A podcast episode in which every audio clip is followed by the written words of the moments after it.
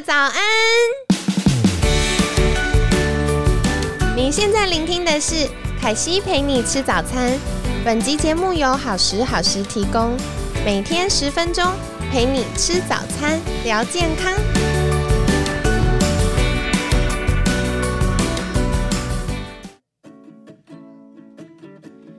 嗨，欢迎来到凯西陪你吃早餐，我是你的健康管理师凯西。今天呢，很开心邀请到凯西的好朋友，也是健身算达人了，对不对？健身达人续子，健身小白晋升到健身中白的，已经没那么白了。好啊，好啊，其实今天旭子也准备了很精彩的内容要跟听众们分享。嗯，因为其实这些就是要进入练重训，或者在练的过程当中，很多人可能都会有一些疑问，或者是一些迷思、一些问题。然后这些以前我们也自己都有过这些疑问，所以我今天就把它挑出来，比较大家常会问的，或是常有困扰的，我们来跟大家做一个说明。但是就是我并不是专业，但是我去请教过了我自己的教练，包含我自己训练这两年多以来的一些经验，跟大家来做一个分享。好啊，所以如果是那个健身达人哈，不要来挑剔我，我单纯就是跟大家做我自己的心得分享。因为其实我必须讲，我们常常看很多的网红或者是一些很厉害的一些健身选手，因为他们都已经是选手等级，对，包括他们吃的饮食、他们用的设备，或者是说，呃，他们所遇到的一些状况，可能跟一般。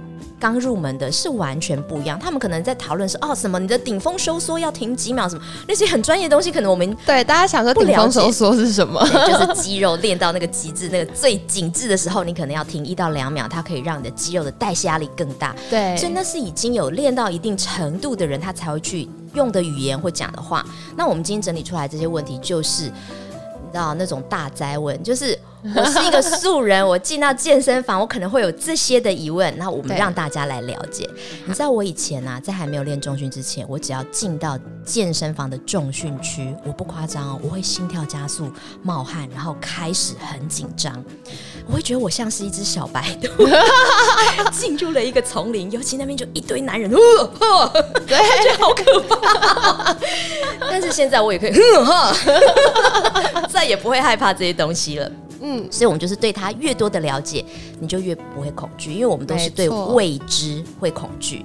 那大家最常问到问题，其实早在你第一天访问我的时候，你就讲了，女生会不会变金刚芭比？对，感觉练重训就会变超 man。必须要告诉大家，就是千万不要以为肌肉有那么好练，怎么可能？没错，真的不可能。我必须讲哦，我刚开始那时候进入重训的时候。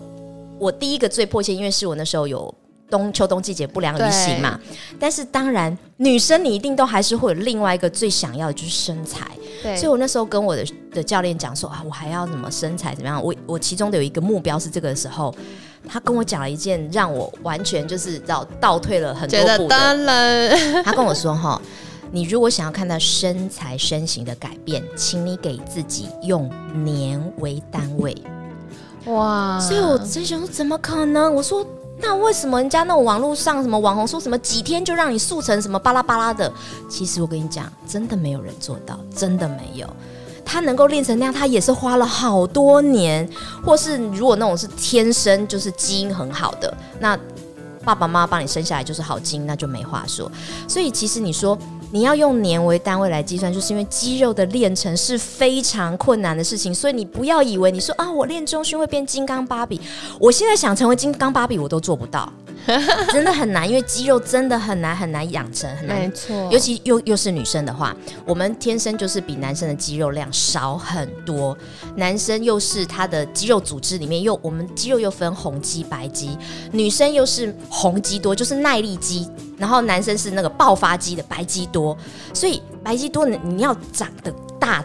就是肌肉要大块，要练大，就是要那练那个爆发肌。男生就是那个肌肉多，所以为什么男生都可以那么六块肌啊？对，胸很爆出来很。爆出来。女生怎么练几乎都没有办法，就是因为我们肌肉比例的不同，然后再加上你的肌肉的那个呃状况也是不同的，肌肉的种类是不同的，所以女生千万不要以为你练了就会变金刚芭比，绝对不可能。这边凯西帮大家补充一下好了，就是刚刚旭子提到的那个红肌跟白肌啊，因为女生在远古时代负责的比较是采集，所以采集就要一直走路啊，然后做这个反复的动作，所以女生的耐力比较好。以肌肉的分类来说，那男生呢以前需要打猎，要追赶跑跳蹦，对，所以他需要那个爆发力，嗯，所以他们的白肌比较多。那白肌就是那个瞬间的力量。对，爆发力强的那一种。对，所以为什么男生很容易长出大块的肌肉呢？一方面是他他们练那个本来就比较容易合成，嗯男生合成肌肉的能力比女生好。对，然后男生消化吸收就是脂肪跟呃蛋白质的能力也比女生好。对，而且因为男生本来睾固酮就比女生多，对你要能够合成肌肉，你一定要有睾固酮。对，所以综合各种原因呢，女生想要变成金刚芭比我我们这样讲好了，易。你如果是职业 pro 级的，当然有可能。对但是像我们这种健身小白，想都别想了，多可怜，impossible。但我觉得好处是，其实练的过程，我们要求的要那个线条是可以的。对，是可以的。对那其实线条还牵扯到另外一件事情，就是所谓减脂。嗯事实上啊，男生哦，天生就是比我们幸运，他可以不要练，他光是只要减脂、饮食调整，他就可以看到，几乎就可以看到腹肌了。真的超不公或是胸平。胸肌的那个线条就会看出来了。那如果他稍微再练一下，就真的很吓人，那个线条就很漂亮。对，所以我们承接的第一个问题就是会不会练成金刚芭比？第二个问题是腿会不会变粗？对大家常很担心，特别是担心就是裤子那个大腿或者小腿变萝卜腿。对我跟大家讲哦，我其实，在练重训之前，我的体重比现在轻了大概六七公斤，嗯可是那时候我的腿围比现在多了大概有四公分。哇，为什么呢？因为其实当我们在训练的过程当中，因为你知道以前肉都是松松的，尤其是腿这个地方，它又更容易你知道松垮，就会有橘皮组织，尤其在大腿。所以当你开始，因为我们重训练腿的部分大概就是深蹲、硬举的，就练腿前跟腿后嘛。对然后我们开腿夹腿的机器就可以练两侧，就是等于一只腿的四个面向都练。前后左右啦。对，都练到，嗯然后它就会让你变紧实。然后当你紧实之后呢，它就不会是松松的，所以它的整个的那个面积体积量起来反而会比较小。对，可是它重量有可能变重哦，因为肌肉本来就比肥肉就是比脂肪来的重，因为它又会吸水又会吸糖，所以它的重量是比较重的。所以其实不要有迷思，以为就是说啊，我重量变重是我变胖了。你量身围跟穿衣服的感觉最准。好，所以对你，说第二个问题，腿会变粗？不会，反而变细了。其实我觉得旭子有提到一个很重要的事情，因为凯西常常呃指导学生饮食一段时间，我就会建议转介他们去找教练，嗯然后开始运动，然后他们就会可能上了几个礼拜课就很挫折，跑回来就说他再也不要练。我说怎么啦？他就说怎么越练越胖了。其实不是，嗯大家除了看体重之外，还要看体脂啊、肌肉量啊。然后我觉得最最简单的，也是在我们数据量得出来之前就可以发现到的，就是刚刚旭子分享身围。对，对，有的时候体重、体脂，嗯、可能基础代谢等等各方面都还没有变化的时候，你量身围它就已经先变化了。对，对，所以这是跟大家分享第一个可以参考的指标哦。我就建议大家哈，你要准备的东西呀、我们上一集不是有聊到装备吗？，对，体重计跟镜子，我建议你准备镜子，会比体重计更好。没错，因为其实你照镜子，你最清楚可以看到自己身形的变化，对尤其是你可以比如说找你最紧的那条裤子，你穿它的感觉跟穿起来看起来的感觉，你就会知道你到底有没有改变，真的会差很多。所以其实。下一个我们要讲到的迷思就是数据，尤其是机器的数据是可以绝对参考的吗？我要告诉大家，噔噔，错误。其实你不管是量体重也好，量体脂也好，甚至一台二十几万的 InBody 机器，我告诉你，它都不见得是完全正确。它只能当做一个参考值，而且包括你量的时间，然后你量之前之后，就是你之前比如说你喝的水分啊、吃的饮食啦，或者是早上量啊、下午量等等，它都会影响你身体组成的改变。有时候它可以作弊的，比方说你可能水喝多一点，让它电阻比较容易通过的情况之下，它可能量到的体脂就会比较低啊，或什么之类的，所以就变成是说它其实是可以改变那个数据，所以千万不要只是信赖那个，因为你知道我有遇过很坏的教练，不是我遇到，是我刚好在练健身，我就看到旁边有教练，他就比如说先请他喝水干嘛，反正他就去量完之后，他体脂就非常的高，那其实我们就知道那个是可以透过一些。呃，就是做一点小作弊，小作弊，让他的身体的那个组成改变，然后或者是先请他先呃做一些什么样的动作等等，然后让他量测起来之后，哦，比如他的体脂就会很高或什么，然后让他很害怕，然后他就告诉你，所以我可以告诉教你怎么样做改变，然后下一次他再帮他量的时候，叫他多喝水，对，然后又对，又叫他做了一些什么调整，他量起来的确数据变漂亮了，什么体脂下降了，然后什么什么之类的，然后肌肉好像那个比例提高了，所以就变成是说。那他就会买他的教练课，可是其实机器真的是不准的。我就讲过，量身围是最准的，所以你一定要准备皮尺，有一个全身镜是最好的，因为你这样子可以最清楚看到你自己的整个身体的一个状况。然后再来还有一个问题，应该也是很多人问的：吃太多会不会胖？对，大家很担心，所以我常会遇到学生说他下班好辛苦，然后去。上了课，或者是呃去健身之后，他又觉得很晚就不敢吃。嗯，旭子怎么看呢？其实我我这样讲哈。呃，在一天当中，我们练健身的时间、运动时间真的是早上是最好，清晨是最好，因为你睡眠了一个晚上，休息起来，呃，你的身体啦、肌肉啊、精神各方面都是最好的状态。可是有些人因为上班族真的没办法，你如果非得要去健身房，我会建议大家尽量不要太晚练，然后再来就是吃这件事情，我都已经练完这么晚了，的确你吃了真的会。让你可能增加负担，尤其是你肠胃道只要有东西，它就不会进行分解，它一定就是在合成的状态。所以我会给大家一个建议：喝乳清。嗯，乳清是什么呢？它其实就是从牛奶乳源里面所去提炼出来的蛋白质，乳清蛋白。那乳清蛋白来讲的话，其实它有几个选择性，就是。简单的来区分，就是它有浓缩乳清、分离乳清跟水解乳清。你如果是乳糖不耐症的人，会建议你就选择水解的，它完全没有乳糖的问题。那你如果是想要再获取高一点点的蛋白质的话，可以选择那个。呃呃，分离乳清，那因为分离的话，它其实的蛋白质里头大概高含九十趴。那你如果是想要最经济实惠的，你就选择浓缩乳清，它里头大概就是八十趴的这个乳清。其实跟大家分享一下，因为有些人可能对酪蛋白过敏，嗯，现在有一些也是植物性的蛋白粉，比如说大豆蛋白。那有些人又对大豆过敏，嗯，那豌豆蛋白是一个比较新兴的可以参考的选择啦，就是试试看那个口感，大家喜不喜欢这样。只是就。是我们就一个比较呃，就是就生物的立场来讲，因为我们毕竟是动物，对，所以我们对于动物性的蛋白的吸收效果会是最好，它合成肌肉的效果也会比植物性来得好。那变成是说，你的植物性，你又要选择，你就要吃的量再更多一些些，才会有机会让它合成的效果会跟选择动物性的乳清是一样的。嗯，所以吃太多会不会胖这件事情，就是说要看你。就是运动完，如果是比较晚了，我们会建议你一定要选择好消化吸收的，不要让它消化时间太长，这样才不会造成你身体的负担。那如果你一般是白天练完，像比方我都是早上去练，然后中午我就会去大吃一顿，那我必须要跟大家讲，你一定要吃足你的量。我们如果有在练健身的人，会建议你的蛋白质，就是你的每公斤体重大概起码要一点五克到两克的蛋白质，也就是以我的体重来说，我大概要吃到一百到一百多的一百多克的蛋白质哦，净蛋白哦，所以其实。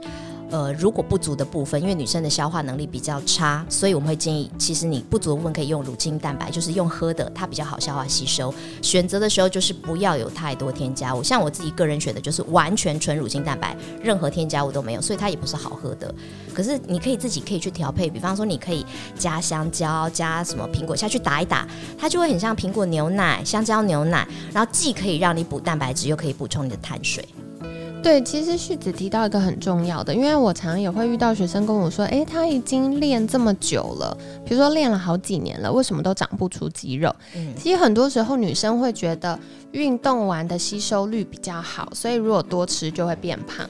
哦，错误的，这也是迷思。对，因为对吸收率会比较好，没错。可是它长去哪里是另外一对件事。对对，就是它不是长成肥肉哦，你一定要趁它在这个时候最需要营养的时候，赶快给它蛋白质加上碳水化合物，然后它就会帮你合成肌肉了。对，它就全部补到一直很嗷嗷待哺的肌肉细胞里面。，对，所以运动完好好吃一顿是非常重要的。所以给大家一个参考指标，如果你运动完的酸痛总是会持续很久，那就代表你的蛋白质跟碳水一定没有吃够。没错，嗯这个我真的很有感，因为凯西以前上教练课都会酸痛一个礼拜。哦，那真的很久。很久，然后呢，我的我就跟教练说，然后教练就说，哎，你可能补不够，就叫我额外再补。所以我每次呃运动完，我都会喝一份的蛋白粉，然后加豆浆。嗯，那豆浆大概就会有十五克左右的蛋白质，嗯然后再加二十五克蛋白粉，这样差不多。然后我再吃水果，嗯所以呃或者有的时候是地瓜，嗯然后糖类跟蛋白质都够的时候，我居然两天就不痛了，就是可能运动当天跟隔天，然后再来就好了。那有些人就想说，哎，那我既然是每公斤要两一到五克或两克的蛋白质的话，那糖类应该多少？就是碳水化合物要多少？对，千万不要吓到哦，要四到五倍。大家吓歪。对，那女生如果真的很害怕吃糖，像其实我们是低糖一直久了，那你起码抓两到三倍，一定要。不要害怕吃糖，因为当我开始敢吃之后，我发现我的肌肉真的长很快，长很快，然后我的酸痛很常常就是我练完其实是隔天也不疼痛的，对就是稍微酸酸而已。对对对你，就复原的非常的快，然后呢，你也可以让你的肌肉真的建构的非常好。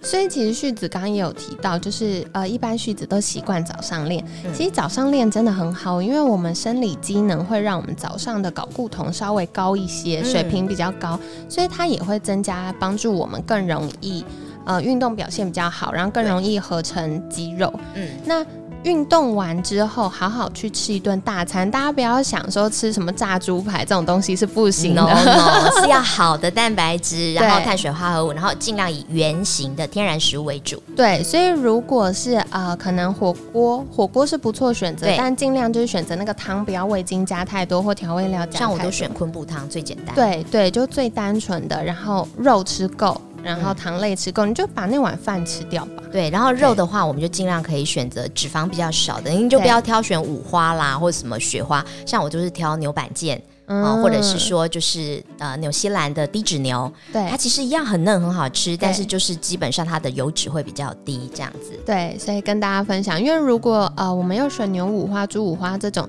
它的脂肪含量可能占了百分之七十五，嗯你吃了很饱很饱，可是你真正获得的蛋白质是比较少的，对是少的。对，所以选瘦瘦的肉，那这样蛋白质的含量比较足够，就可以补充身体需要的分量。嗯，对，然后糖类要吃够。那其实好的那个糖，我们其实可以可以讲说，你就可以放心吃白饭，它事实上也是一个很好的糖类补充来源。没错，虽然它已经没什么太多营养，但它就是纯糖，可是它就是可以帮助你修复跟合成你的肌肉。对，然后或者是说水果啦、地瓜啦、南瓜啦、芋头啊，这些都是很好的碳水来源。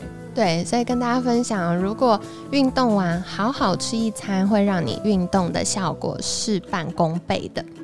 好，那接下来旭子还有没有什么想跟大家补充的呢？其实我想哦，因为迷思的问题真的很多，所以我们可以在下一集再继续来聊。甚至很多人会问到有关于热量、基础代谢对这些到底应该怎么去计算，下次我会教大家。好，那我们就明天再来请旭子分享了。今天很感谢旭子的分享，其实我们聊了很多关于运动的迷思，那希望大家也有很多收获喽。如果你有任何的问题，也欢迎在 email 或者是留言给我们，我们就再请旭子来分享。好哦，好，今天很感谢旭子的分享，每天十分钟，健康好轻松。凯西陪你吃早餐，我们下次见喽，拜拜。拜拜。